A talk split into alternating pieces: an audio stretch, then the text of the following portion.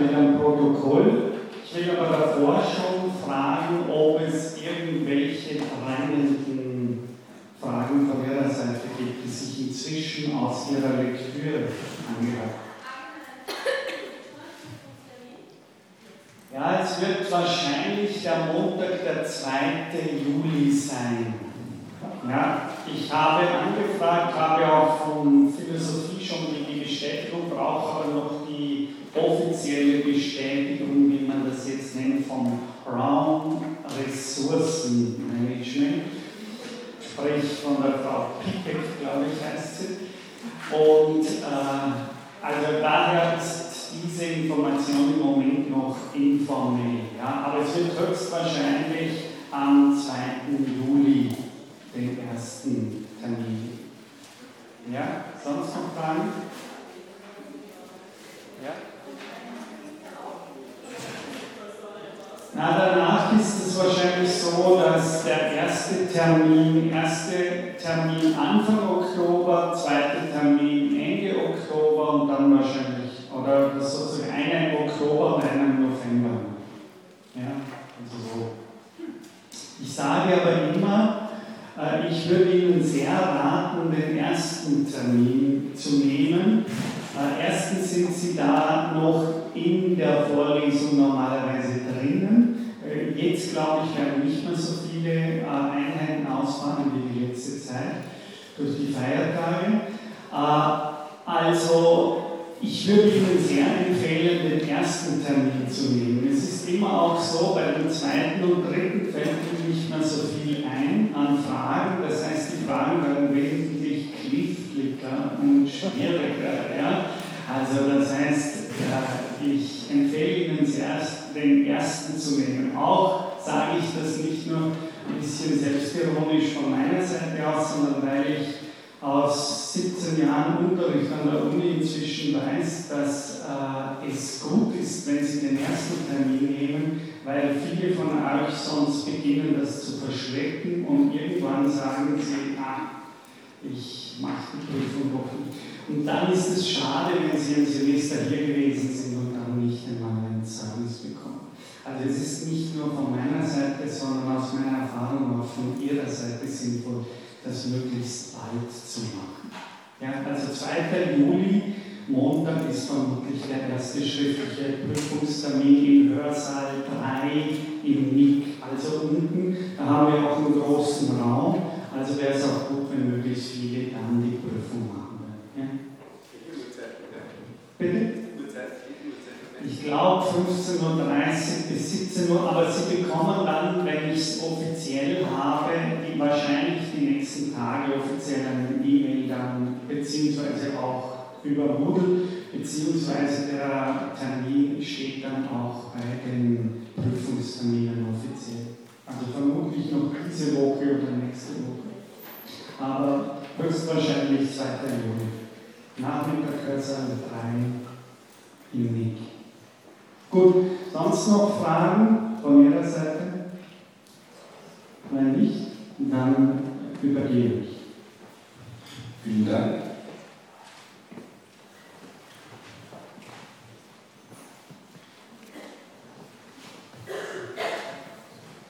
Ja, herzlich willkommen heute Abend zur nächsten Einheit. Und äh, Hermann Helke und ich äh, möchten euch äh, kurz wieder ins Gedächtnis rufen, worum es in der letzten Einheit gegangen ist. Äh, da war die Rede vom zweiten Teil der Yoga-Sutren, dem Sadhana-Pada, der von den Übungen des Yoga handelt. Dabei geht es weniger um konkrete äh, Körperübungen, als vielmehr um eine Merkmal der yogischen Lebensweise. Oder Lebensweise. Äh, diese Yoga-Welt besteht aus acht Gliedern, Angas, die die Yoga-Praxis beschreiben. Die ersten fünf Angas beschreiben die externen Glieder, Barriere-Anga, die restlichen drei Angas die inneren Glieder, Anta-Anga bzw. Samyama. Die ersten beiden Glieder, Yama und Niyama, sind im dauerndes moralisches Verhalten gegenüber anderen und uns selbst und somit Vorbedingungen für die eigentlichen Selbstübungen. Diese sind wiederholend durchzuführen bis das Ziel, das Bewusstsein der Isolation des Purusha von allen Objektiven, kein Valjam, erreicht wird. Yama und Niyama erwähne ich jetzt nur kurz, nachdem es schon besprochen wurde. Yama ist die moralische Beziehung. Es sind ethische Regeln und Imperative, die unabhängig von Zeit, Raum und Kontext gelten. Erstens ist da die Gewaltlosigkeit zu nennen, Ahimsa. Äh, diese gilt auch im Gedanken gegenüber allen Lebewesen und uns selbst. Das betrifft in diesem Jahr. Wenn man das so interpretiert, dass dies für alle Menschen Gültigkeit hat, dann wäre es so etwas wie eine asiatische Definition der Menschenrechte. Zweitens wäre Wahrhaftigkeit und Redlichkeit zu nennen. Drittens nicht stehen und nicht besitzen wollen, was anderen gehört, auch sexuell. Viertens ein reiner Lebenswandel und fünftens Generosität. Das nächste ist Niyama, das zweite Glied. Da beginnt es um die Selbstbeherrschung. Es beschreibt Verhaltensregeln gegenüber uns selbst. Das ist erstens eine Reinheit, auch die geistige Reinheit damit gemeint, sowie auch die Körperpflege. Zweitens die Wahrhaftigkeit und Redlichkeit. Drittens das nicht stehen und nicht besitzen wollen, was anderen gehört. Viertens, äh, äh, das, das, sind dann die, die, letzten drei sind Regeln, äh, die Bestandteil des Kriya-Yoga sind, nämlich das Yoga der Werke. Das ist dann Zurückhaltung und Askese, Selbststudium und die Pranayama, die Hinwendung zu einer kosmischen Weisheit. Das dritte Glied sind die Asanas. Das sind Sitz- bzw. Körperhaltungen. Das ist die Yoga-Praxis im eigentlichen Street Knowledge. Hier geht es um Übungen an bestimmten Halten und keine Gymnastik. Die Körperhaltung soll einfach und stabil sein, wie zum Beispiel auf einem Stuhl aufrecht zu sitzen. Die Asanas können aber auch im Stehen und in sonstigen Positionen praktiziert werden. Worauf muss man also bei den Asanas ähm, aufpassen? Beim Sitzen ist die Art des stabilen Sitzens wichtig. Was entsteht dadurch? Eine gewisse Zerstreuung. Zum Beispiel Schmerz. Wenn ich Schmerzen habe beim Sitzen, dann kann ich mich nicht konzentrieren und somit kann ich auch nicht ruhig sitzen bleiben. Daher müssen folgende Punkte erfüllt sein, damit es sich tatsächlich um Asanas handelt. Erstens eine Position einüben, die lang, stabil, angenehm und ohne Schmerzen eingehalten werden. Danach geht es um Entspannung und Lockerung aller Muskelspannungen. Drittens geht es um die Ausrichtung auf die Schlange der Unendlichkeit, Ananda. Wichtig dabei ist es langsam Gewöhnen, das Erlernen des Aus- und Anhaltens einer Haltung. Man muss lernen, eine Position an der Dauer halten zu können. Gewaltsame Steigungen sollen vermieden werden. Das würde wieder Ahimsa aussagen. Viertens entscheidend ist aber auch, wenn ich einmal eine richtige Haltung äh, gefunden habe, dann kann ich langsam steigern. Das heißt, es passiert ein Moment der Stille, ich nehme Platz in der Leerheit. Dadurch wird Asana zu einem Moment der Meditation. Die Unendlichkeit ist ein Zentrieren des Geistes auf die Offenheit. Gelingt dieses Asana, wird man von den Gegensätzen, Twantras, wie zum Beispiel Hitze, Kälte, Lust oder Schmerz, befreit. Das beim Sitzen Unwohlsein auftritt, ist laut den Yoga-Sutren ein Anfängerproblem. Wichtig ist der Vorgang, der passiert, sobald ein angenehmer, stabiler Sitz erreicht wurde. Dann nämlich kann es wieder passieren, dass eine geistige Zerstreuung auftritt, das heißt, die Gedanken beginnen abzuschweifen. Man hat nämlich sehr, sehr viel, äh, man denkt an sehr viel anderes, als sich ganz einfach ruhig hinzusetzen und auf seinen Atem zu konzentrieren. Sozusagen verliert man geistig mehr und die Gefahr dabei ist, wenn man sich eben auf das Atmen und auf die Leerheit konzentriert, verliert man diese Konzentration durch die abschweifenden Gedanken und verliert dadurch auch die Offenheit. Nach einiger Zeit besinnt man sich wieder zurück und versucht wieder die Konzentration herzustellen und aufrechtzuerhalten. Nur dann beginnt diese Iteration vom Neuen. Das heißt, es ist ganz einfach ein Übungsprozess. Die Yoga-Sutra geht von einem den Leib beseelenden Atem aus. Der Atem hängt mit dem Lebensprinzip zusammen und ist immer in Aktion. Durch das Einatmen holen wir die Welt ein, wir inhalieren sie sozusagen, durch das Ausatmen geht etwas von uns in die Welt hinaus. Äh, Im Prana meint der logische Sinn das Lebensprinzip und die Lebensenergie, die die Leiblichkeit steuert. Das ist wichtig für unser Körpersystem, der innere Leiblichkeit wie Herz, Kreislauf, Verdauungssystem und ähnliches. Er reguliert die innere Lebenskraft, die größtenteils automatisch abläuft. Der Atem ist ein körperliches Zwischending, das wir selbst partiell auch steuern können. Das haben die Inder erkannt und sehen darin die Chance, selbst intelligent in die körperliche Intelligenz einzugreifen. Sie haben die unbewusste Kybernetik unseres Körpers erkannt und bis zum Exzess im Pranayama kultiviert. Weiteres dazu wird der Christian sagen. Vielen Dank.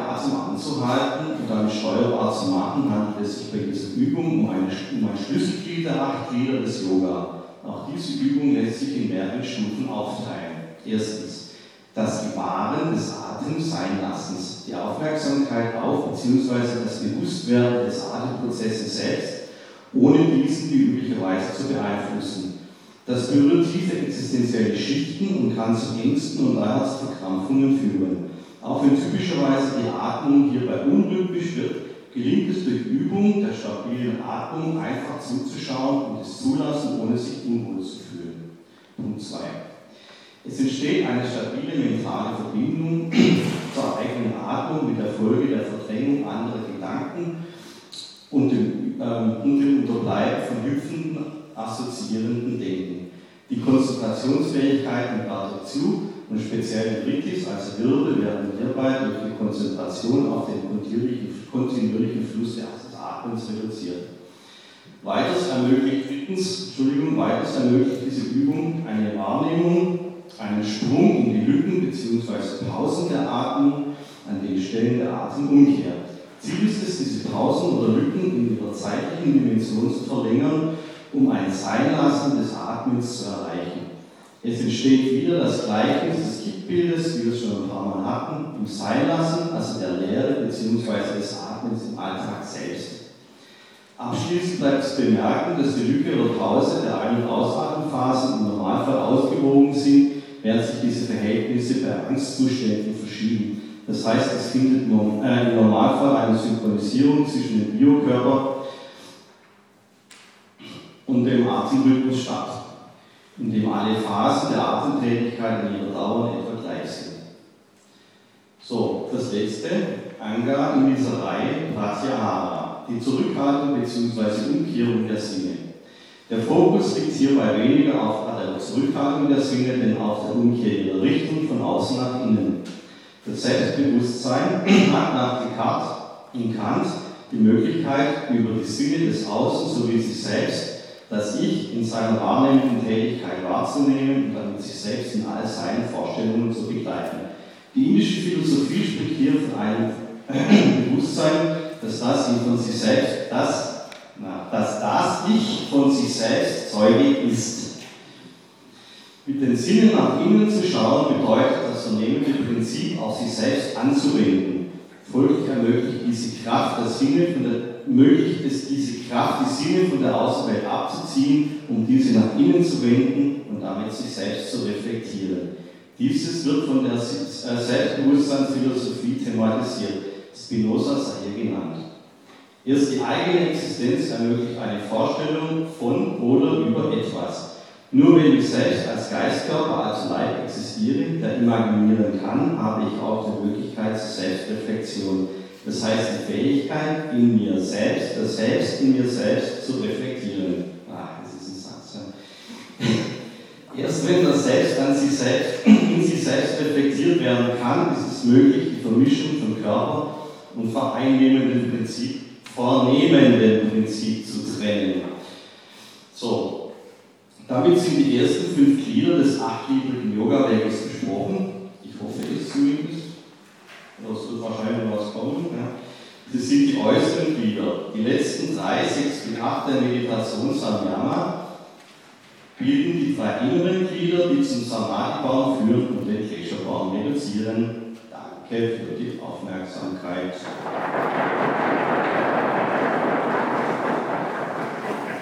Herzlichen Dank. Herzlichen Dank.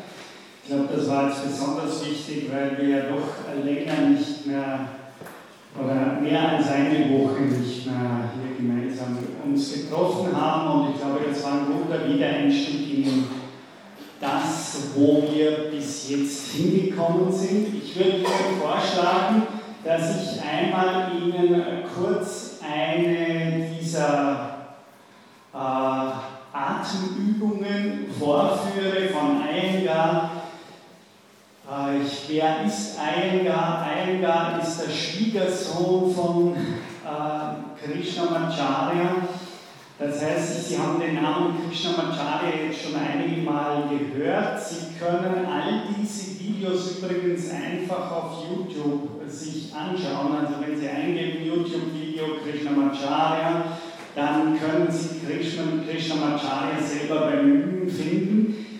Äh, er ist, das habe ich schon gesagt, mehr oder weniger jener Urheber und Wiederentdecker der yogischen Tradition im 20. Jahrhundert, also fast alle berühmt gewordenen Yogaschulen, die Sie in Amerika, die Sie in Europa finden, fast ohne Ausnahme gehen auf Schüler von äh, Krishnamacharya zurück.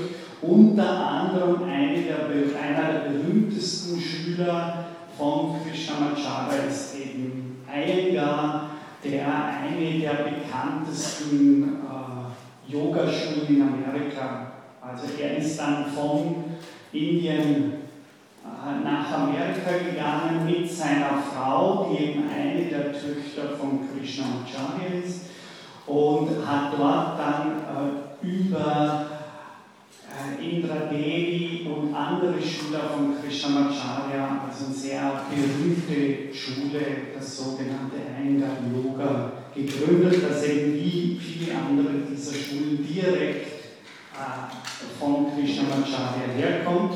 Und damit Sie jetzt ein bisschen sehen, wie das in der Praxis sich anhört, wovon hier bei den Protokollen gesprochen ist, werde ich eine kurze Passage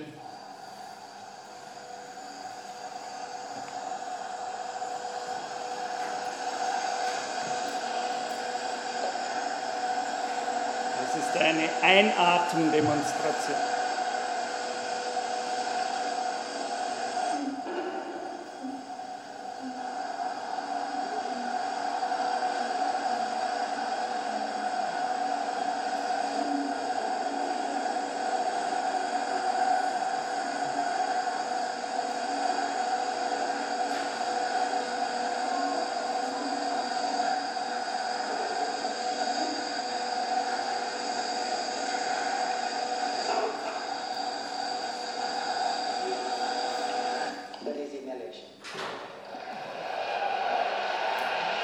Also das war ein Atemzug, den er geholt hat, eben durch diese lange Praxis der Verlangsamung des Atems und des Engführens äh, der Atemröhre. Und jetzt kommt eine Ausatmung.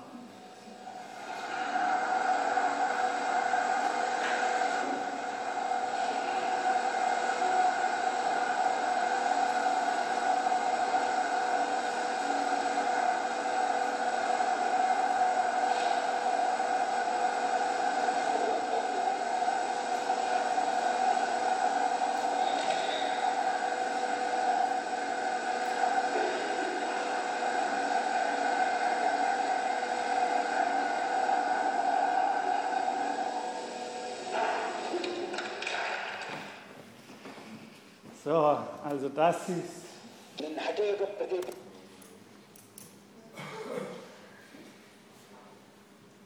Wie gesagt, Sie können diese Videos, eine ganze Reihe dieser Videos auch sich selber anschauen auf YouTube. Ich werde dazu ein bisschen was noch sagen, bevor ich dann weitergehe. Äh, Sie sehen auf der einen Seite, also ich habe selbst in, in dieser Schule die Atmung gelernt, eben von Desica Chai, es ist das Entscheidende, einerseits das über langsames, langsames Üben verlernen, einerseits den Atem zu dehnen und das heißt vor allem die Atemlängen beim Einatmen so zu dehnen, dass daraus ein ganz, wie Sie hier gehört haben, ein ganz kontinuierlicher Atemfluss entsteht.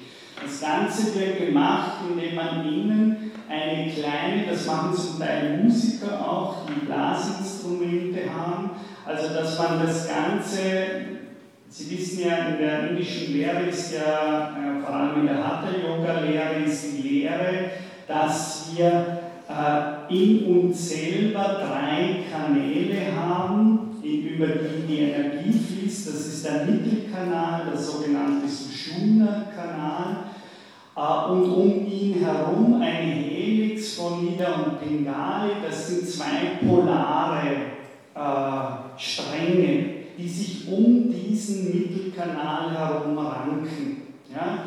Und die Theorien im Hatha-Yoga sind die, dass in der normalen Atmung und in den normalen Energiegängen es so ist, dass sich die Energie über die außenpolaren Prinzipien dieser Helix realisieren und aktivieren. Und die ganze, das ist das Wort Hatha, ja, also die heißt auch Ha und Ta, Ida und Bengali. Äh, Hatha ist der Versuch, diese Polarität dieser zwei Strömungen so zusammenzubekommen, dass sie sich neutralisieren und in der Mitte einen einzigen Energie- und Atemkanal. Das ist eine nicht mehr polare Atmung, wie Sie sagen. Also das ist keine mehr Plus-Minus-Atmung, sondern die Neutralisierung dieser beiden Stränge in einen neutralen Atemflow das ist eigentlich das Ziel, das eben durch Verengungstechniken äh, vom Kehlkopf und so weiter, also Stimmritzen und so weiter gemacht wird und daher auch einen kleinen Sound erzeugt. Und das, was Sie gehört haben hier als dieser Ton, das ist der durch diese Verengung entstehende äh, Flow. Ja? Und der wird versucht dann zu synchronisieren. Also ist das eine Art in sich schwingender äh, Bewegung und in sich schwingender Sound. Und damit wird die Atmung selbst, sagen sie, langsam aber sicher zur Ruhe gebracht. Und diese Ruhe ist eben dann, wie wir schon gehört haben, die Voraussetzung für die nächste, das nächste Glied. Ich werde darüber nur noch ganz kurz sagen. Pratyahara, Sie haben das ja schon gesagt. Das Entscheidende ist hier äh, wieder eine Art Umkehrung, nämlich dass die Inder sagen, die Sinne, und das können wir alle nachlesen, die Sinne sind normalerweise nach außen gerichtet und nehmen Objekte der Außenwelt wahr. Das heißt, die Sinne sind üblicherweise Raumsinne, äh, Fernsinne. Ja? Sie gehen hinaus auf den Raum. Kant in der transzendentalen Ästhetik, also im Beginn der ersten Elementarlehre der Kritik der reinen Vernunft, unterscheidet daher auch zwischen dem Raum ich mache es jetzt einfach als den äußeren Sinn und dann sagt er, die Zeit ist der innere Sinn. Und die Zeit hat die reine Form des inneren Sinns. Und der innere Sinn bei Kant ist die Art und Weise, wie wir nicht Objekte von außen wahrnehmen, sondern wie wir uns selbst, wenn Sie so wollen, wie man heute sagen würde, unsere eigenen mentalen Zustände beobachten, wahrnehmen. Ja? Und das ist ja, Sie haben das kurz angedeutet äh, in Ihrem äh, Abschluss, das ist die Struktur, die die ganze neuzeitliche Philosophie seit Descartes beschäftigt hat. Ja, also wenn Descartes sagt, äh, das, was Kant hier nennt, den inneren Sinn, also wir nehmen nicht nur Objekte wahr, sondern wir nehmen während wir irgendetwas wahrnehmen, immer auch uns selber wahr, dass wir dieses wahrnehmen. Das ist eben die moderne Definition von Selbstbewusstsein von Descartes. Ja? Also äh, sich selbst wahrnehmen funktioniert über das, dass ich Zeuge selbst dessen bin, was ich tue. Und diese Struktur nennt noch Kant inneren Sinn. Und das ist dann, das können wir hier nicht darlegen, das ist, sagt er, das eigentliche Wesen der Zeit. Das, kann, äh, das können wir hier eben nicht aussehen. Aber das ist wichtig, dass wir zum Beispiel in der transzendentalen Ästhetik bei Kant genau diese Unterscheidungen finden. Das heißt, Pratyahara ist eigentlich, wenn wir das von daher übersetzen dürfen, es ist äh, das Differenzbewusstsein zwischen Sinnen, insofern sie räumlich nach außen gerichtet sind, und dem Art inneren Sinn, der sich ergibt durch die seltsame Auszeichnung von Selbstbewusstsein, dass es das Einzige ist, was sich selber sehen kann. Ja? Das ist im Indischen immer wieder gesagt. Das ist das, man Immer wieder wird kulturhistorisch gesagt, die Inder waren das erste Volk, das so etwas wie Selbstreflexivität äh, erfahren hat. Also genau das, was unsere neuzeitliche Philosophie ausmacht.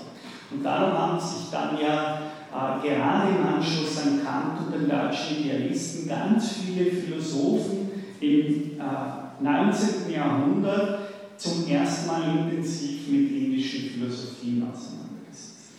Äh, was heißt das? Das ist nämlich ganz wichtig jetzt für die nächsten Stufen und die drei letzten Stufen der Meditation. Die indische Philosophie sagt, es gibt ein einziges Organ, das nicht nur Objekte vernehmen kann, sondern gleichzeitig auch sich selbst immer schon mitvernimmt.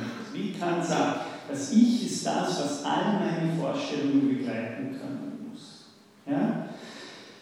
Äh, das heißt, äh, wenn Sie einen materiellen Gegenstand haben, denken Sie nochmal an das, wo ich mit, an diese Folie, mit der ich überhaupt diese Vorlesung begonnen habe, die Unterscheidung zwischen Purusha und Prakriti, zwischen Materie und Geist, oder ich habe es mit Selbst übersetzt. Ja?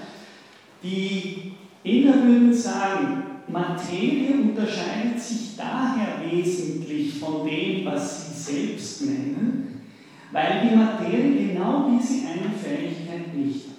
Dadurch unterscheidet sie sich. Die Materie kann sich selbst nicht reflektieren. Die Materie ist nicht selbstbewusst in dem Sinne, dass sie selbst weiß, wer sie ist, was sie ist und so weiter. Der Geist oder das Selbst ist aber genau jenes Prinzip, das sowohl andere als auch sich selbst reflektieren kann. Ja? Und mit diesem Prinzip wird in Pratyahara gearbeitet. Das heißt, es wird gesagt, und das ist jetzt natürlich ein großer Unterschied zur neuzeitlichen Philosophie von äh, Descartes bis hin zum Idealismus zum Beispiel und darüber hinaus, Husserl und so weiter, äh, dass diese Art von Philosophie jetzt wirklich sagt, das ist noch gar nicht der Geist. Das ist gar nicht der Geist, sondern das ist eine bestimmte Eigenschaft der Sinn. Das ist das sicher Besondere. Nämlich, das ist eine bestimmte Fähigkeit, dass Sinne sich selbst nach innen wenden können. Die können normalerweise, habe ich gesagt, sind sie dem Außen zugewendet, aber Sinne können auch inwendig werden. In dem Sinne, dass wir dem Hören selbst zuhören. Ja? Dass wir dem Atem selbst zuhören. Dass wir den Gedanken selbst zuschauen. Ja? Und die große Frage ist immer, wer ist dieses Selbst, das beim Hören hört, das beim äh, Riechen schmeckt, das beim Empfinden empfindet. Ja? Das ist, das ist die Frage.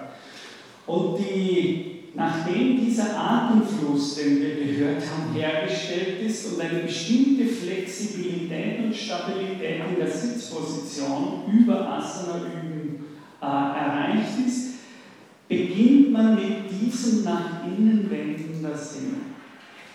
Hier kommt man zum ersten Mal, und das ist ganz wichtig, zum ersten Mal in die Gegend des Ziels dieser ganzen Übungen. Bis jetzt waren wir nur in den äußeren Kreisen. Das heißt, das waren Übungen, die man mehr oder weniger machen kann, um das, wohin das Ganze gehen soll, vorbereiten. Bei Pratyahara wird es jetzt spannend, weil da ist, haben Sie auch in Ihrem Protokoll genannt, da begegnen wir langsam dem Kippel. Das heißt, die nach außen gewendeten Sinne, in denen Sie sich beginnen zu verinnerlichen, Sie kennen alle dieses typische Bild für Pratyahara, diese drei Affen, ja, also die die Augen, Ohren, Mund sich zuhalten, um ganz die Sinne nach innen zu wenden. Und das ist ganz wörtlich zu nehmen bei den Kindern. Das heißt, sie untersuchen, wenn wir sowas haben wie wir hatten in der Renaissance dann plötzlich die Frage, darf man Körper aufmachen und sezieren? Ja, es war lange tabu, man darf keine Körper aufschneiden. Ja, und das waren riesige Kämpfe, ob das nun, also da hat es damals, wenn so will, ganz viele Ethikkommissionen gegeben, die aufgeschrieben haben, dass das völlig äh, unmöglich sei, Körper aufzuschneiden. Ja, und dann einige äh, anarchistische Freigeister, die sich Wissenschaftler nannten, äh, die haben es dann gewagt, jenseits all dieser Ethikkonventionen und äh, Sitzungen äh, de facto den Körper aufzuschneiden. Der Weg der Inder ist Pratyahara. Die sagen, äh, wir müssen die Körper nicht aufschneiden, wir können nach innen schauen. Das ist natürlich, und das haben so wie wir über Jahr, ja, 500 Jahre schon diese sensierten chirurgischen Techniken entworfen so haben die natürlich über Tausende von Jahren. Ja. Also wir haben gesagt, die ältesten Quellen 1500 äh, vor Christus, äh, da tauchen bald schon äh, sowas wie Yoga äh, auf das heißt, die haben eine Tradition, wenn wir jetzt so 500 Jahre Sensiertradition haben, haben die circa, äh, kann man sagen, bis Shankara hin, also sozusagen die Hochblüte 2500 Jahre. haben die ihre Praxis gehabt, wie wir selber mit der Doppelfähigkeit, mit der Doppelbelichtung des Selbstbewusstseins. Ja? Das ist das Wichtigste. Sie haben die Entdeckung von so etwas wie Selbstbewusstsein. Das kann das einzige Organ, das andere und sich selbst sehen. Das ist die philosophische Theorie hinter dem Ganzen. Ja? Das kann sich selber wirklich sehen, das kann sich selber reflektieren. Und wenn das beginnt, Pratyahara beginnt zunächst einmal, dass wir uns selbst sehen in den normalen mentalen Zuständen. Und das ist eben Empfinden, Organe, wir spüren den Magen. Das wäre Kants innerer Sinn, in dem Sinne, dass die den jetzt aber organisch auslegen. Die würden sagen, da sind wir noch gar nicht beim Selbst oder Geist, sondern das sind wir eigentlich bei der in wirklich jetzt Innerlichkeit unserer inneren, inneren Organe angelangt. Ja? Also ganz würde ich wieder sagen, wie äh, die Neurophysik 20. oder 21. Jahrhundert, die eben genau sagen würde, das, was Kant noch als inneren Sinn genommen hat und damit gerade nicht mehr im Raum verortet hat, äh, würde, würden Neurophysiologen sagen, aber das sind ja noch räumliche Phänomene. Also das, was Kant da spürt, ist in Wirklichkeit wirklich die Innerlichkeit, aber nur die Innerlichkeit seines Innenkörpers und nicht sozusagen, also wir führen dann irgendwelche Synapsen, die feuern, ja, oder sowas, ja. Das würden die sagen, und das haben auch Kinder gesagt. Die würden sagen, das ist noch nicht Geist, das ist nicht selbst. Das, was wir Selbstbewusstsein nennen, das ist eigentlich die wirklich Innerorganerfahrung, die wir von uns selber machen. Und dann behaupte ich auch in diesem Fall, dass die indische Philosophie den äh, derzeit gängigen äh, philosophischen Theorien, zum Beispiel in, in, nicht umsonst, diese ganzen Geist of Mind, äh, Debatten die handeln permanent, setzen sich auseinander nicht nur mit Neuroästhetik, sondern die handeln sich tatsächlich auseinander mit indischen Philosophien. Es ist ganz viele buddhistische Mönche und so weiter, mit denen dann Experimenten gemacht wird, Neurophysiologie. Also das ist völlig normal geworden im Kognitivsein. Ich war gerade äh, eben letzte Woche an der FUGALI bei so einer Tagung und da waren drei Leute über Meditation sind aus dem Cognitive Sciences gekommen, die also wirklich mit Mönchen äh, neuronale Untersuchungen machen und da war der eine, der gesagt hat, am allerbesten sind einfach tibetanischen Mönche, weil die können wirklich auf Befehl sehr viele dieser neuronalen Vorgänge steuern. Also wenn wir das machen, dann wir haben keine Möglichkeit, das zu steuern. Das passiert mit uns irgendwie. Und denen sagt man, sie sollen äh, ein Drittel sozusagen der Gehirnaktivitäten da und dort runterfahren können das wirklich runterfahren. Also Und das ist, das war immer eine Eigenart überhaupt der indischen Kultur. Ja? Also als die Kolonialherren nach Indien gereist das war gleich, wenn Sie im 19. Jahrhundert eben diese Wissenschaftler, die da hingereicht haben, das war gleich das große Interesse, dass diese komische Fähigkeiten hatten, irgendwelche Organfunktionen, die für uns völlig unwillkürlich sind, ja, die einfach passieren automatisch, dass die zum Teil bewusst in diese Prozesse eingreifen konnten, wie Herzkreislauf, äh, Aufhören des Herzschlagens und so weiter. Ich gesagt, Krishnamacharya selbst wurde untersucht von einem britischen Team in den 30er Jahren und hat drei Minuten mit gesamte Herzschlag abgeschossen. Ja. Äh, also das war ganz typisch. Das ist eine ganz andere Deutung von passiver Synthesis, von dem, also was ich passive Synthesis, diese unbewussten Vorgänge, aber auch natürlich, was Descartes einfach maschinelle Vorgänge nennt.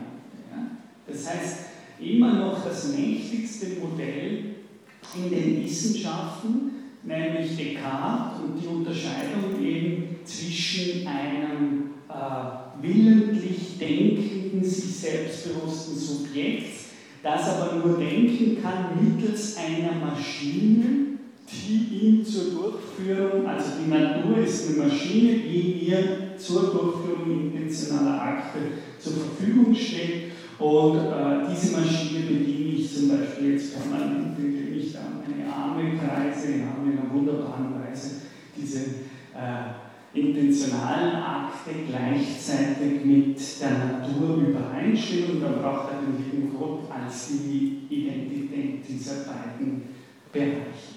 Also ist ja bei Descartes so, dass in dem Moment die ganze göttliche Maschine eint. Wenn ich das sage. Ja, und dann haben Sie bei, in der indischen Philosophie eben Pratyahara Modell. Das sind zwar passive Synthesen, das sind unbewusste, äh, automatisierte Vorgänge, das ist die, die Periphysen, die selbst ablaufende, automatisch heißt ja im griechischen Autos, heißt ja selbst, die von selbst ablaufenden Prozesse. Und in dieses von selbst, das heißt Physis im Griechischen, dieses von selbst ablaufende, Periphysen, äh, Natur, wie die Lateiner dann übersetzt haben, das ist eben etwas, wo dieses andere Selbst, das die Inder in Bhattacharya so kultivieren, beginnt selbsttätig in diese Dinge einzugehen. Das ist die Art von Chirurgie, die die indische, also wirklich kann man sagen, hauptsächlich am allerweitesten die indische Philosophie kultiviert. Und zwar aus einer bestimmten Auffassung vom Geist und Materie. Also das ist die eine Sache. Das Wichtige ist aber, äh, das würden wir, ich überspringe in dieser Vorlesung den dritten Teil der Yoga Sutren, weil da geht es dann um die Wunderkräfte, ja, um die Siddhis, die Vibhutis. Ja. Und das sind eigentlich Effekte, die entstehen, wenn man beginnt, solche Sachen zu machen. Also die Inder sind sich bewusst, dass dieses Hineintauchen in die Büchse von Andorra höchst gefährlich ist. Ja. Also die sind keine Mutter Therese oder so, ja, sondern das sind äh, zum Teil auch wilde Experimentalmenschen. Äh, Man muss nur mal die Bilder von Krishnamacharya anschauen, äh, als er ca. 30 Jahre alt war. Das ist eher, würde ich sagen, wir würden alles sagen, wie er dasteht, wie sein Körper ist. Das sind Bilder eines Kriegers und weniger eines sanftmütigen äh, äh, lächelnden äh, Buddhas. Ja? Also das muss man wissen. Die, die, die gerade Tradition im Hinduismus ist eine, die ganz stark versucht, in diese Bereiche passiver Synthesen hineinzugehen, sie zu diese Büchse der Pandora zu öffnen und gleichzeitig, würde ich sagen, eher in einem westlichen Sinne, in einem künstlerischen Sinne, sich hier in das Unterbewusstsein hineinzubegeben, um mit den Kräften des Unterbewusstseins zu arbeiten. Und gerade die indische, das Yoga Sutra hat ein ganzes Kapitel, wo es, wenn man will, über die gefährlichen Wirkungen von diesen äh, Versuchen spricht. Ja? Und es sagt, es, es berichtet dann, äh, was da alles passiert, Fanatismus, Verblendung, äh, eine ganze Randidarjana, also diese Art fanatisierter Verblendung, dieses permanente Glauben, man ist der Erleuchtung nahe und, all diese, diese Dinge.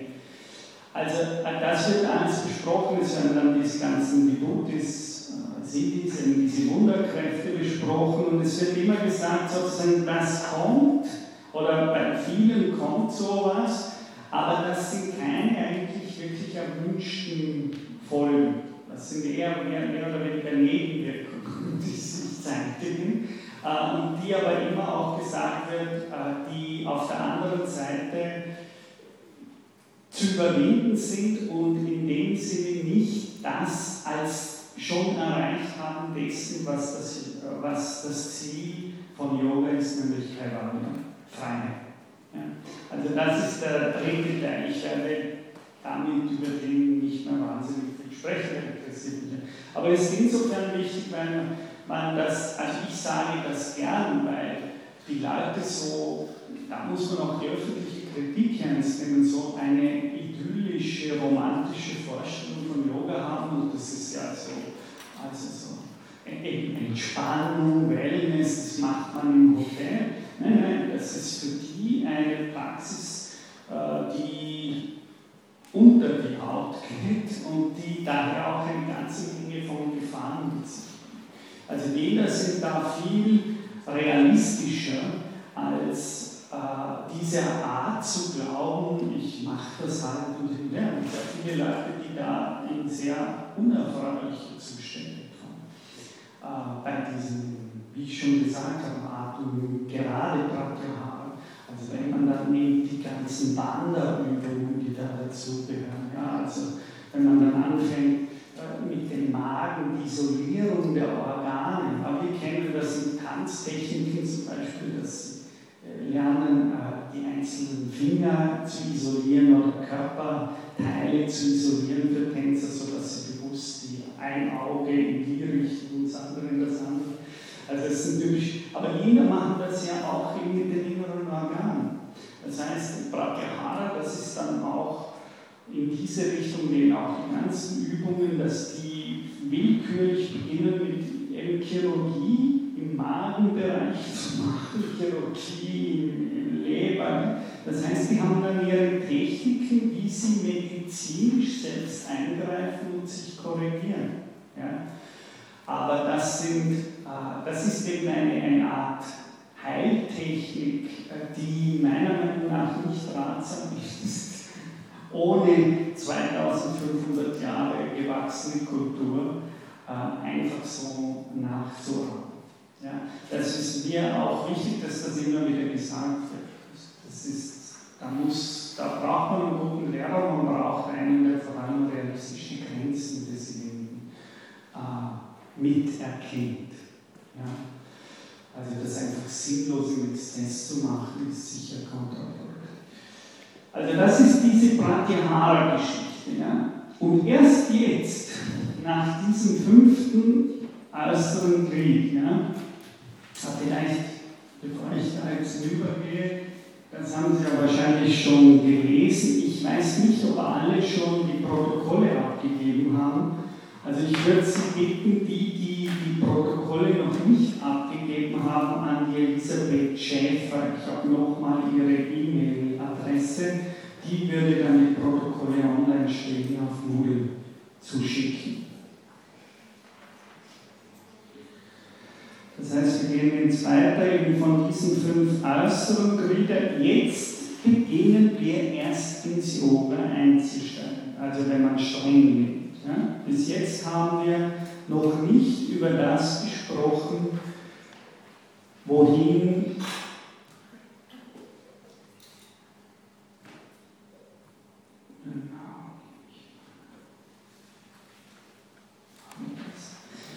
Yoga gehen will.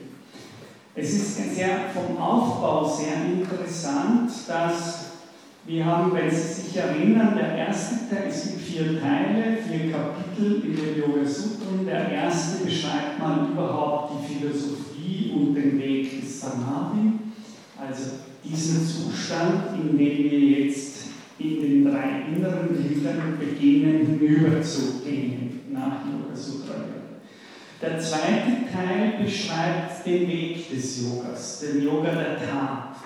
Also das, was wir selbst tun können, wenn wir uns auf den Yoga-Weg machen und für den Yoga-Weg entscheiden. Das heißt, es ist der, der Praxisweg. Ja? In dem sind wir jetzt durchgegangen und in diesem Kapitel ist auch diese Lehre über die acht Angas, aber seltsamerweise, und das kann ja nicht nur Zufall sein, endet obwohl der zweite Teil die acht Angas bespricht, er nicht beim achten Anga, sondern beim fünften Anga, bei Pratyahara. Ja? Also der zweite Teil, der Weg der Yoga-Praxis, endet mit dem fünften, also dem äußeren Glied. Und dann erst im dritten Teil werden diese drei inneren Glieder am Anfang gleich besprochen. Und das hat meiner Meinung nach einen sehr tiefen Sinn. Äh, zumindest auch so, wie wir äh, die Yoga-Lernen äh, übertragen wurden, schon Pratyahara und dieses Umspringen, wie ich gesagt habe, ist nichts mehr, was das Subjekt von sich her tun kann. Das ist kein Ergebnis der Leistung des Subjekts. Also das ist ganz wichtig, weil sonst kommen wir meiner Meinung nach in ganz schlimme und völlig reaktionäre Auffassungen von Yoga. Ja, sozusagen, du bist selber schuld an, dein, an dem Leid, das du hast. Du leidest, weil du im früheren Leben ein schlechtes Karma hattest. Und äh, das Karma überhaupt ist eigentlich das Ergebnis deines Handelns. Das ist meiner Meinung nach die zwar gängige, aber völlig falsche Deutung. Ich werde daher vielleicht heute noch auf äh, versuchen, diese, diese Kesha-Kammer-Lehre äh, philosophisch zu besprechen, sagen wir mal so, und die wichtigsten Begriffe, die dahinter stehen. Es ist aus zwei Gründen philosophisch falsch, nämlich erstens sagen die Yoga Sutra und die indische, also die Shankhya Yoga Tradition, so müsste man sagen, sagen, dass man erstens nicht weiß, wie Purusha und Shakti zusammen, äh, Purusha und Prakriti, also das Selbst und die Materie zusammenkommen. Also das ist auch interessant. Die sagen, sie wissen das nicht. Sie, wir können nur davon ausgehen, dass sie zusammenkommen. Und beide sind zusammengekommen seit Ähnlichkeit her. Das heißt, das ist keine Art Sündenfalltheorie oder sowas, dass wir das irgendwann was falsch gemacht haben, schon gar nicht im christlichen Sinne, dass wir schuld wären daran, dass Purusha und Prakriti zusammengekommen sind. Ja? Also der Grund überhaupt, dass etwas existiert, nämlich das Zusammenkommen dieser beiden Prinzipien, das passiert im indischen Sinne, aber es ist weder von einem Gott verschuldet, noch ist es vom Menschen verschuldet. Also es ist nicht so, dass die indische Philosophie lehrt, dass aufgrund unseres Karmas Purusha und Prakriti zusammengekommen sind. Das ist einfach de facto so nicht wahr. Das zweite ist eben, und das sage ich jetzt an dieser Stelle, betone ich das so, wenn wir den Yoga-Weg durchgegangen sind, also durch dieses zweite Kapitel, dann haben wir etwas vorbereitet, dessen Umschlag de facto, und so beginnt sogar der vierte Teil dann, äh, der den Weg der Freiheit beschreibt, dass, da steht ausdrücklich drinnen, dass diese Art von Umschlag nicht durch Wille, Denken oder Vernunft zur Regel gebracht werden kann. Ja? Steht eindeutig drinnen, das heißt, es ist viel eher, was auch nicht richtig ist, aber viel eher so etwas, was uns aus Gnade zufällt, als so etwas, das wir, wenn wir nur mit unserem Willen uns angestrengt haben, dann aus einer Art Kausalnotwendigkeit heraus dieser Umschlag passiert. Äh, die indische Philosophie würde natürlich auch nicht, obwohl sie den Begriff der Gnade, der Grazie sehr wohl kennt, zwar an ganz wichtigen Stellen, auch im Yoga Sutra, aber sie sagt äh, etwas anderes, nämlich Prakriti Apura, die, die Prakriti muss reif dafür sein. Also, es ist weder Gnade, noch ist es etwas, was wir äh, machen könnten, also was sozusagen, weil ich jetzt so fleißig geübt habe, steht mir dieser Umschlag zu. Latenz. Jetzt ist das aber wirklich auch verdient. Jetzt habe ich mich so angestrengt beim Yoga. Jetzt habe ich das im wahrsten Sinne des Wortes geleistet. Und das sind natürlich durch und durch europäische Gedankengänge, die so meiner Meinung nach in der englischen Philosophie überhaupt nichts verloren. Die, die, die, diese Art von, ich muss arbeiten, damit ich dann dieses Ziel erreicht habe, ist meiner Meinung nach durch und durch europäische Denkmuster, das so nicht vorkommt. Denn Prakriti Apura heißt, die, das hängt an einer bestimmten Notwendigkeit. Die Materie selbst muss einen bestimmten Feinheitsgrad so wir das übersehen, eine bestimmte Reifung, eine bestimmte Feinheit erreicht werden, die dann diesen Umschlag ermöglicht. Ja? Und dieser Feinheitsgrad, wieder, ich komme dann gleich zu Ihnen, dieser Feinheitsgrad ist wieder nur sehr beschränkt von mir selber abhängig. Ja? Ob die Materie fein ist genug, das ist eine Sache, die nicht nur an mir hängt, sondern die hängt man, wenn man so will, an der ganzen Welt oder an der Verschränkung von mir mit der ganzen Welt. Sie können das so sagen, wenn die Materie, so würden Kinder das sagen, wenn die Materie im Laufe der Evolution noch kein Buddhi hervorgebracht hat, also keine intelligenten Wesen, dann, äh, dann können die armen Tierchen wollen, wie sie, wie sie mögen.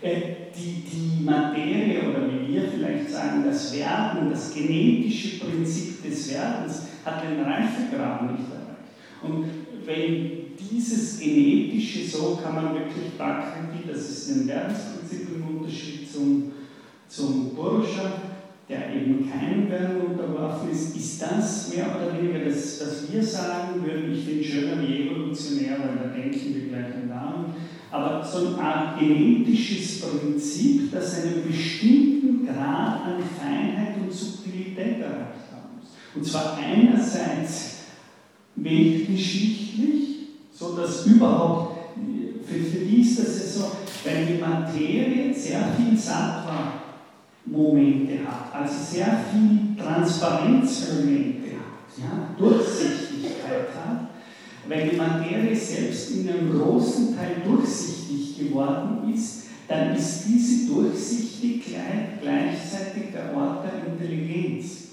Also das ist wichtig für die da Intelligenz, für die innen noch nicht Geist oder Selbst ist, ist das wirklich, wie wir heute denken, Materie. Es ist eine bestimmte Form von Feinstofflichkeit von Materie, in die im Denken selber stattfindet. Also das, was wir normalerweise denken nehmen, ist einfach nur ein sehr feinstofflicher, aber sehr wohl ein materieller Prozess in der indischen Philosophie. Ja? Und das sind die ganzen Bereiche der Buddhi, gehören noch zu Prakriti und nicht zum Purusha in der indischen. Ja? Und das würde ich sagen, wenn die Evolution dieses genetischen, materiellen Prinzips nicht einen bestimmten Durchsichtigkeitscharakter, so sagt man, so könnte man sagen, dann ist es völlig unmöglich, dass irgendjemand auf, nur auf den Gedanken kommt, so etwas wie äh, dieses Umschlagsbild wäre überhaupt möglich. Das ist ganz wichtig. Und nicht der Wille bringt das hervor, sondern äh, Prakriti, die Natur. Das ist eine Art immanente genetische Emanation der Materie und die bringt diesen Zustand hervor und wenn diese Feinheit erreicht wird, dass dann entstehen bestimmte Lebewesen mit einer bestimmten Buddhi-Intelligenz, das heißt, die können so wie wir durch den Raum hindurchschauen, der ist für die schon weitgehend durchsichtig und sie können diese Durchsichtigkeit selber reflektieren.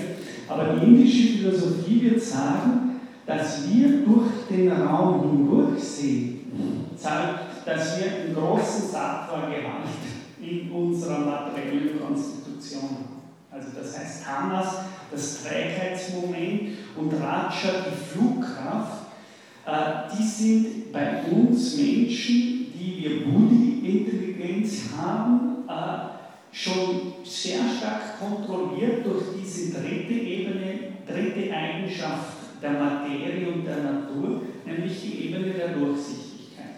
Das heißt, ich kann Sie hier sehen, Sie können mich sehen. Äh, und diese materielle, oder man muss es wirklich marxistisch sagen, diese Eigenschaft der Materie, Intelligenz als Eigenschaft der Materie, äh, die erlaubt es, wenn sie nochmal lernt, zu unterscheiden zwischen dem Nirguna, das was wir jetzt immer als Leerheit hier gesagt haben, und diesen drei materiellen Guna-Qualitäten. jetzt noch lernt zu unterscheiden zwischen der Durchsichtigkeit der Materie und dem, der da durchschaut, dass die nicht ident sind, dann ist die Voraussetzung für Vivekakhyati. Dann beginnen diese Wesen leibhaftig den Unterschied zwischen Materie und Selbst. Also das heißt, die würden sagen, die, eine lange Illusion ist, dass die, die da durch den Raum durchschauen, sich noch identifizieren mit der Helligkeit der Materie. Das ist sozusagen, sozusagen der große Trugschluss am Ende von intelligenten Lebewesen. Ja. Das heißt, sie glauben noch, die Helle, die, das, was ihnen den Raum durchsichtig macht, sei selbst das Selbst. Und das zu unterscheiden wäre zwischen der Helligkeit des transparenten Laut und dem Selbst, das da durchscheint, das ist eben das wirkliche Ziel. Diese haben, wie wir gesagt haben, von Vivekakyati, diese Unterscheidungsfähigkeit tun. Und sie würden eben alles, was wir unter Intelligenz denken, ihnen selbst noch dieser Helligkeit des Lichts zubauen. Während das Selbst eher die Dunkelheit der Lehre ist, die durch dieses Licht erhellt wird. Ja, das ist das Wichtige. Also, das mit der Kurzsichtigkeit habe ich nicht verstanden. Wie ist das gemeint? Das sind, ich meine, Tiere sehen ja auch durch die, durch die Arbeit. Genau, natürlich. Und darum haben, ja, aber da, die haben einen bestimmten Teil schon von Intelligenz oder Sattva-Materie. Aber das heißt, bei den Tieren, äh, denken Sie an die berühmte Zecke von Uxkül. Das heißt, die Durchsichtigkeit der Zecke be beschränkt sich für Uxkül auf fünf Informationen, die sie hat. Im ganzen Universum der Welt, im Wald, in den Sternen, also all das, was wir unter menschlichen äh, Intelligenz differenzieren können, ist für die Zecke wie Yxkügel fünf Informationen. Ja? Das ist, es kann, die Zecke kann einige fünf Dinge orten. Sie kann Schweiß orten, sie kann Wärme orten, ich weiß nicht was. Also sie hat fünf Möglichkeiten, das ganze Universum zu differenzieren. Yes. Und das würde sagen, okay, sie hat einen sehr schwachen Satz. Sie hat natürlich bestimmte Sattva-Qualitäten, aber sie hat im Vergleich zur menschlichen Buddhi-Differenzierungsqualität und Intelligenz einen sehr kleinen transparenten Raum. Für sie sind die Sterne da oben unsichtbar, die wir sehen können. Der Wald ist unsichtbar für die Zecke, die wir sehen, obwohl sie mittendrin ist. Ja. Äh, das heißt, die Welt der Zecke ist wie äh, Heidegger in einer berühmten Auslegung von Uexküll schon in den 30er Jahren, 20er Jahren, sogar Ende der 20er Jahren schreibt, weltarm. Das ist Heidegger. Die Zecke lebt weltarm. Der Stein lebt weltlos. Ich habe das schon öfters genannt. Das wäre im Indischen nicht möglich. Es gibt keinen weltlosen Stein. Und äh, der Mensch ist in der Welt. Das ist ein, wo Heidegger versucht in den 30er Jahren diese biologischen, äh, für, ihn ist ja Exclu überhaupt der größte Biologe äh, schlechthin gewesen, was aber nicht schlecht war für Heidegger in den 30er Jahren zu entdecken und äh, zu sehen, dass der Gründer dessen, was dann von Ökologie, also ökologischer Biologie, einer der großen Begründer war, den Heidegger eben erkannt hat als ganz maßgeblich. Und zwar, und zwar warum? Warum hat er das gesagt? Weil Heidegger hat gesucht im Denken, das nicht mehr mit den traditionellen Subjekt-Objekt-Unterscheidungen äh, arbeitet. Ja, er will ein Denken, das überhaupt nicht mehr in diesen Kategorien denkt bekannt wegen und so. Und in Uexküll findet er, so wie Deleuze ja, sich immer wieder auf Uexküll beruft, findet er einen höchst interessanten Denker im Beginn der Ökologiebewegung, weil er sagt, Uexküll hat diese Schemata völlig verlassen, indem er, wie wir heute sagen würden, ein erster Netzwerkdenker war. Ja?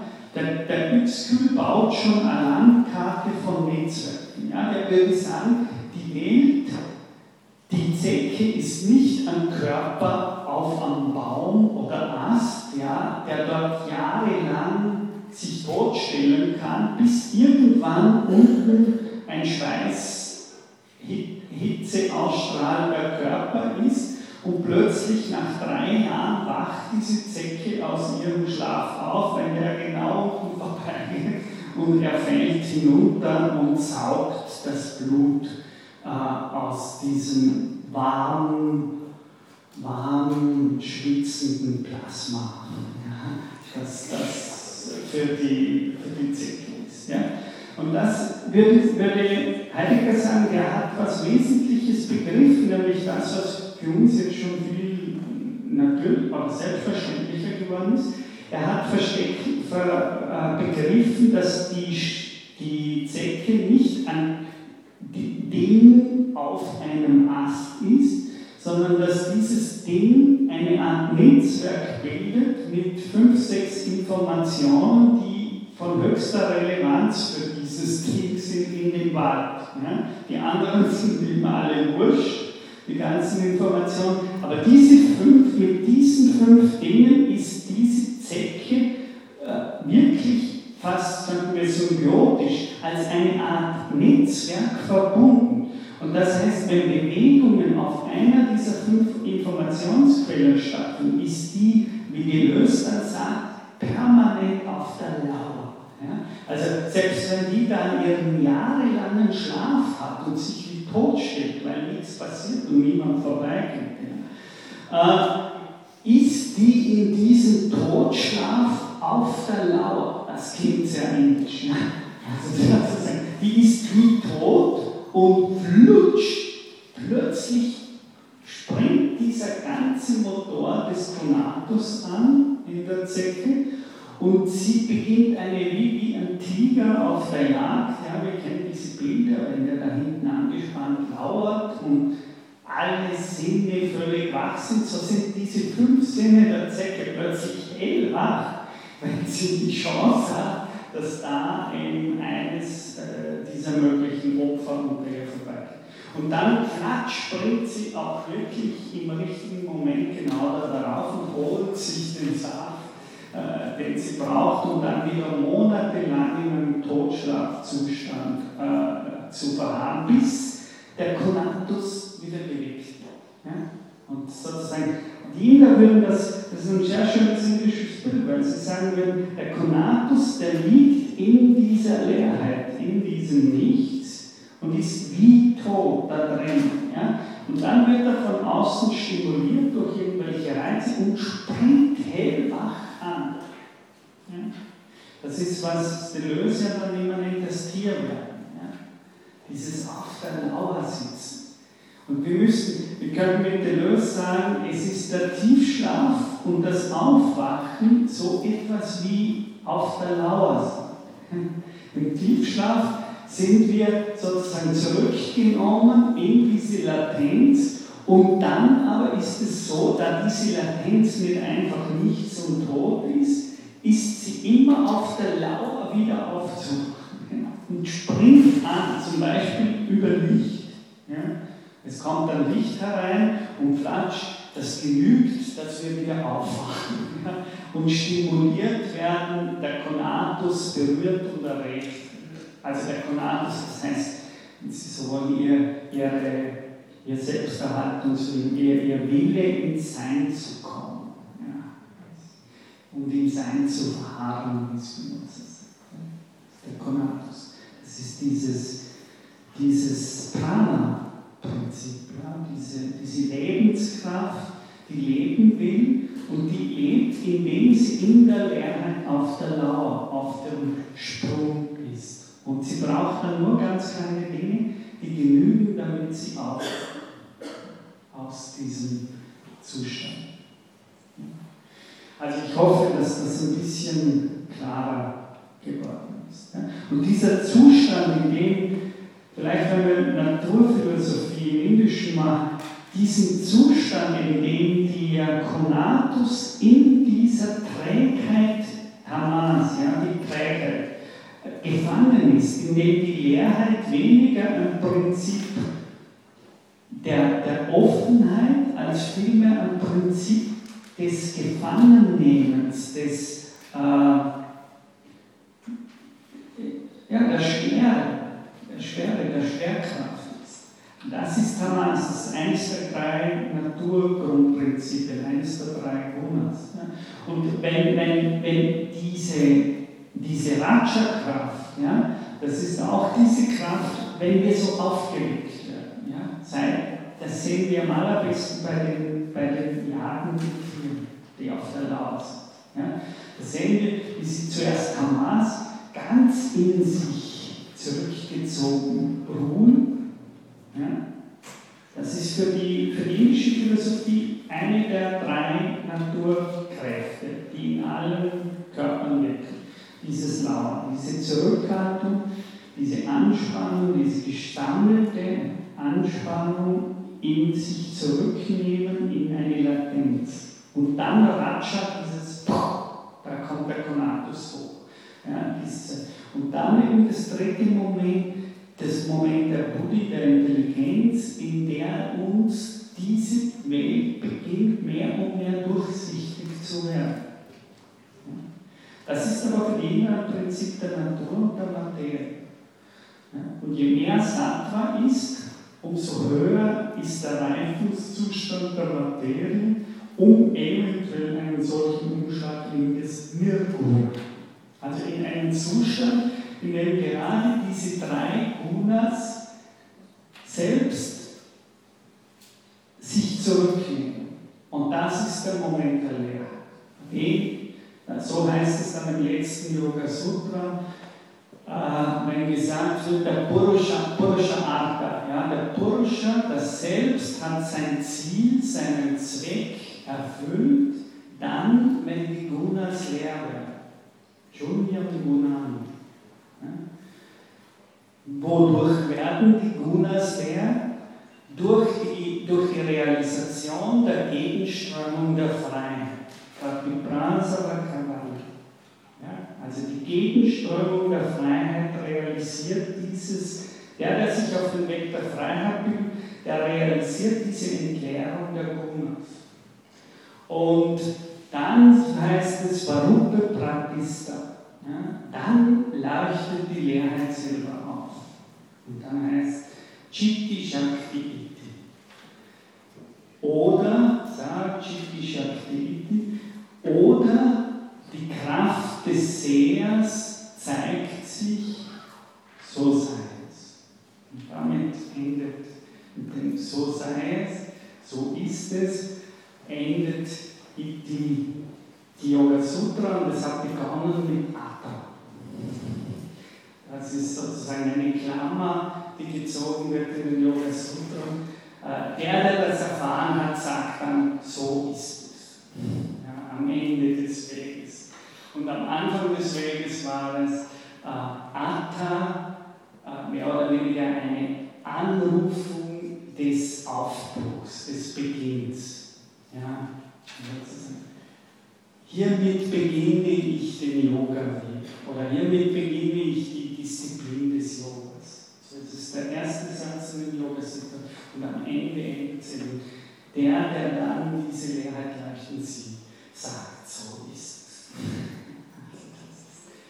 Aber das ist diese, der ganze Weg, die Gegenströmung der Freiheit, das sogenannte, das war ja für die 68er Freaks in Indien so wichtig, weil die haben ja immer diesen Satz genommen, wer zu den Quellen will, muss gegen die Strömung gehen. Und das steht wirklich, das ist im letzten Satz der Yoga Sutra, nämlich nur über, die Gegen, über den Weg gegen den Strom, wörtlich, äh, realisiert sich frei.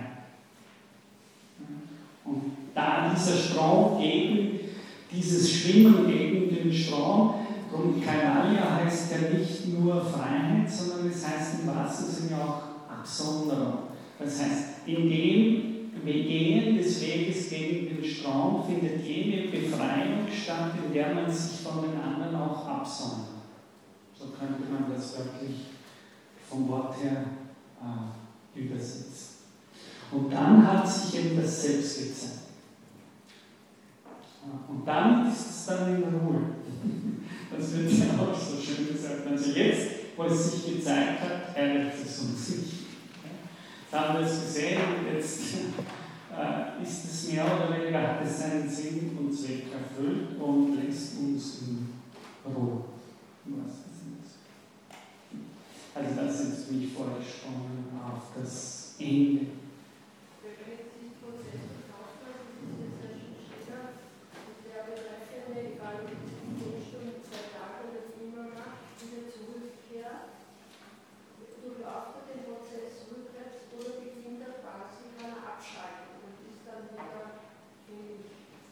Das sind, das sind natürlich immer weniger jetzt im Hinduismus als im Buddhismus es da natürlich das berühmte Ochsenbild. Ja. Und äh, da ist es so, dass das ist aber stärker im Buddhismus, dass der Buddhismus den Weg hat, dass es dann zurück zum Markt äh, geht. Ja. Also, ähnlich wie bei Platon im Höhlengleichnis. Ja.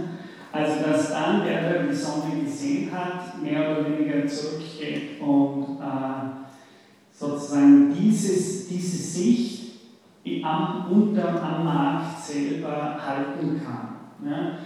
Die hinduistischen Deutungen sind da, würde ich sagen, es wird noch, Jansa zum Beispiel sagen, der kann dann tun, was er will. das ist also der ist nicht einmal verpflichtet, zurückzugehen und irgendwie zu helfen oder so, das ist typisch indisch, äh, sondern der ist, der ist eben frei. Der ist auch nicht verpflichtet, irgendjemandem was Gutes zu tun. Oder so.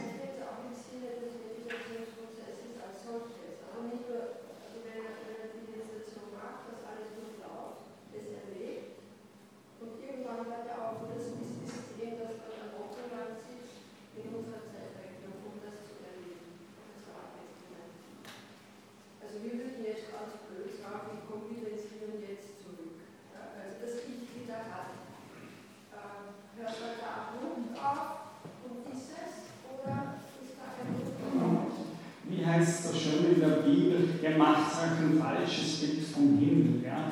Äh, also ich, äh, die typischen Aussagen von denen sind, äh, über diese Schlusssachen ist es sinnlos zu reden.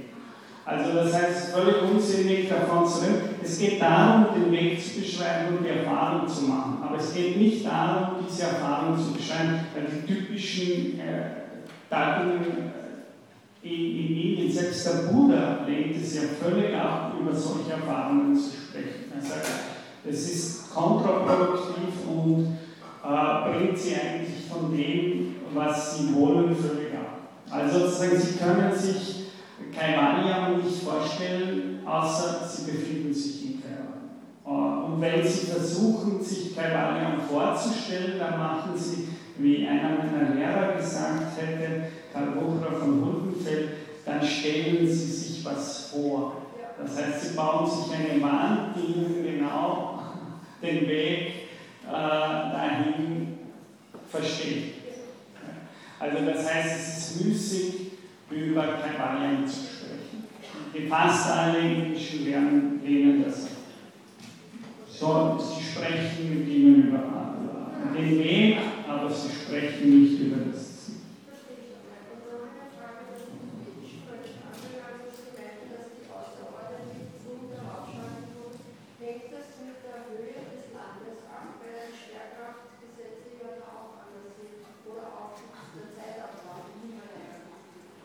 Ja, das ist eine sehr kluge Frage. Das ist eine, eine ganz nietzscheanische Frage.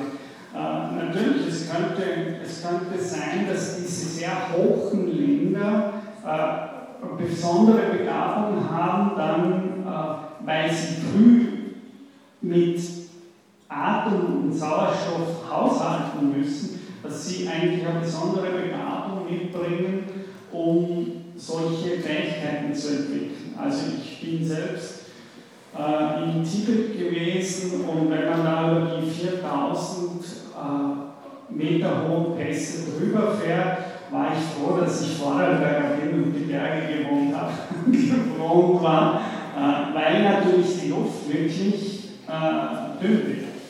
Also die höchsten Pässe äh, hinein nach Ladakh sind über 4000 Meter.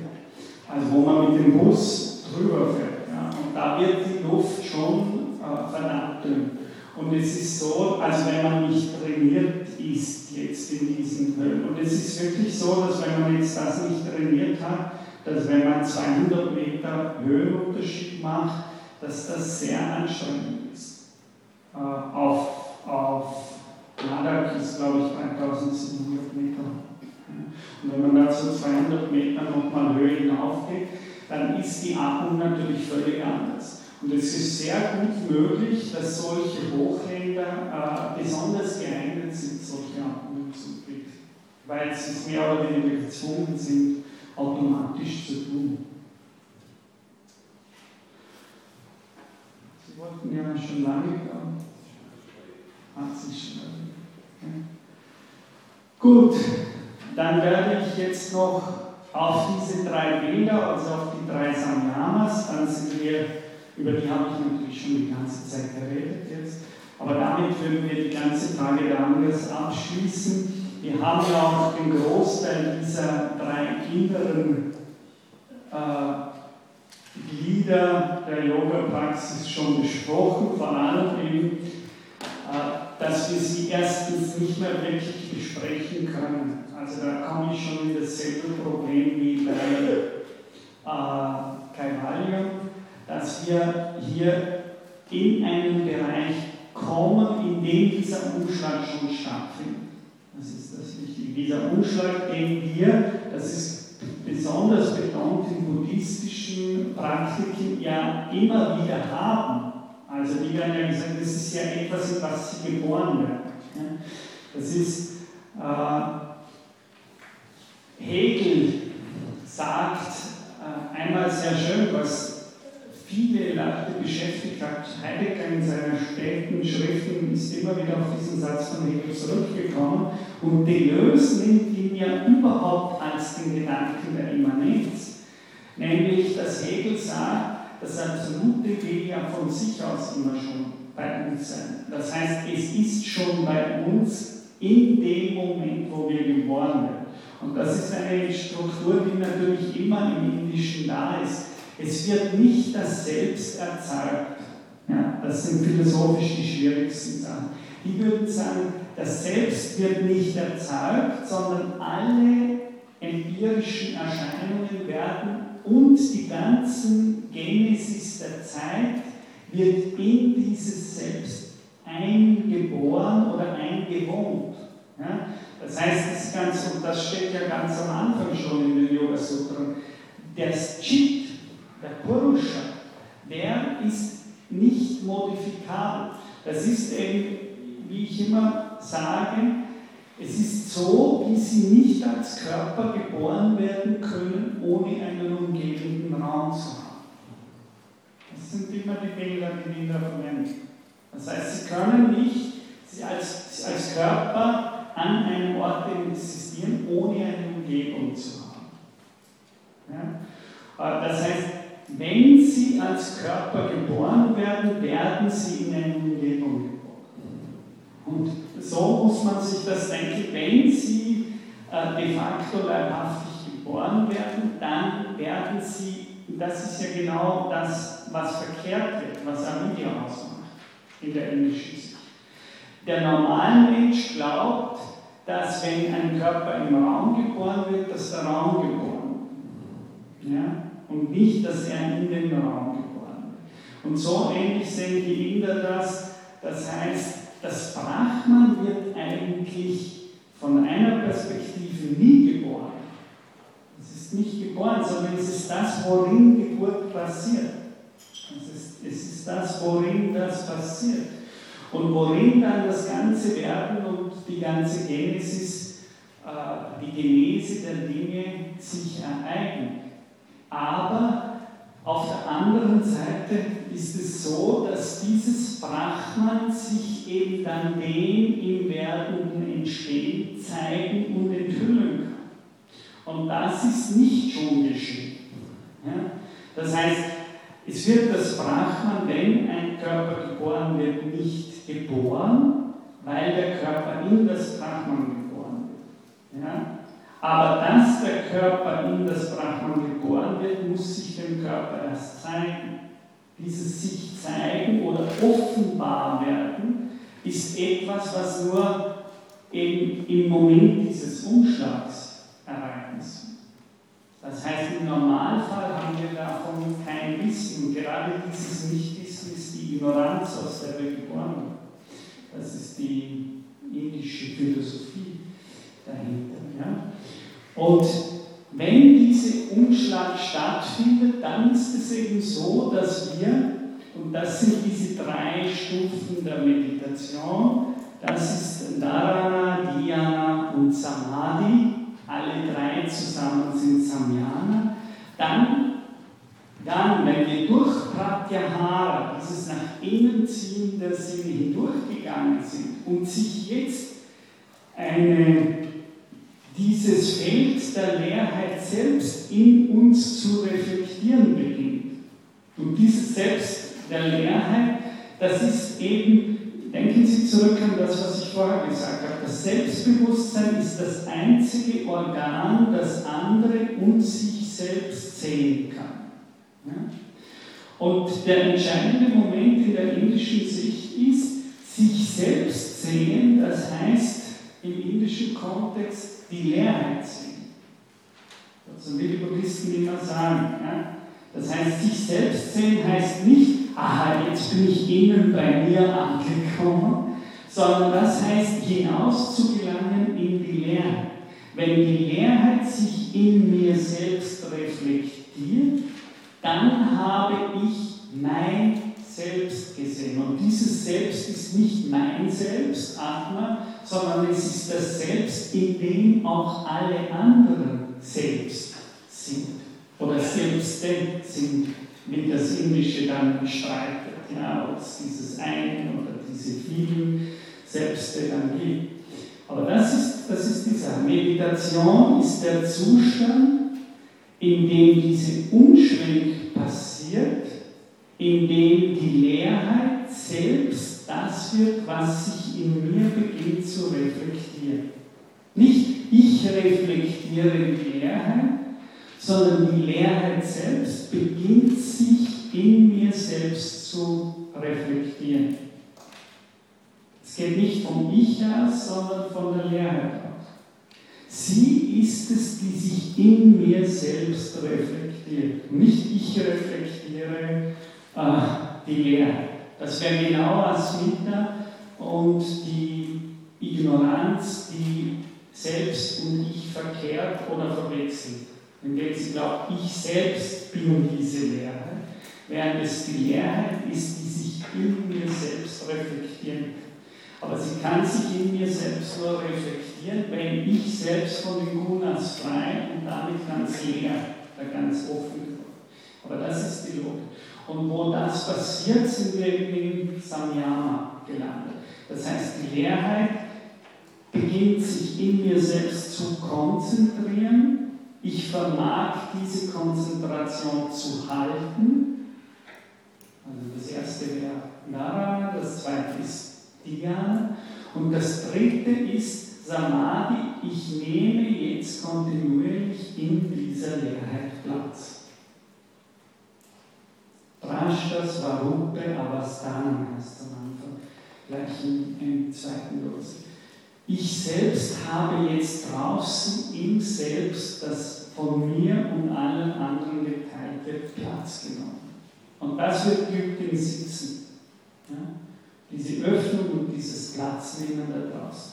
Und wo diese Hinwendung stattfindet oder Ereignis wird, darf sinkt jemand in Sanyama, in einen Zustand der Meditation, wobei das völlige dort Platz neben Samadhi ist. Also das ist das Ziel, dass dieser Samadhi-Baum sich realisiert hat, wenn die Kleshas diese, diese Hindernisse und Störungen, die mich davon äh, entfernen, selbst entfernt.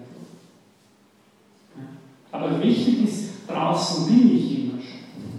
Nur ich weiß es. Das ist das, ist das Sammlung. Danke.